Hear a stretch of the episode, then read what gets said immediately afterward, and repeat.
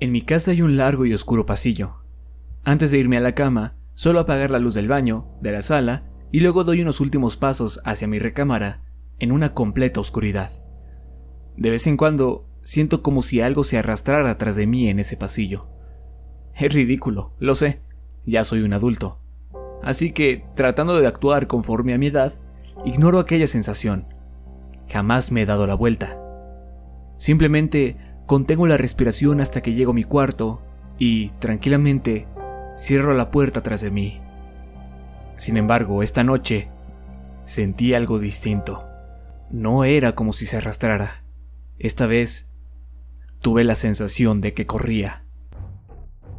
Escuché unos pasos muy pesados y sentí las corrientes de aire que hacía con su movimiento.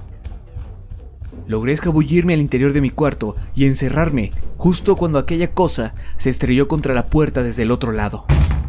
Hice una barricada con uno de los muebles. La ventana tiene barrotes de seguridad, por lo que no tengo escapatoria. No puedo llamar al 911, pues dejé mi celular en el baño, cargando. Hasta ahora, nadie me ha escuchado gritar desde la ventana.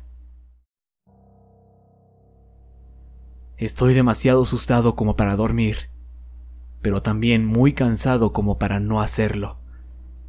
Tengo... tengo que mantenerme despierto. Sigo gritando.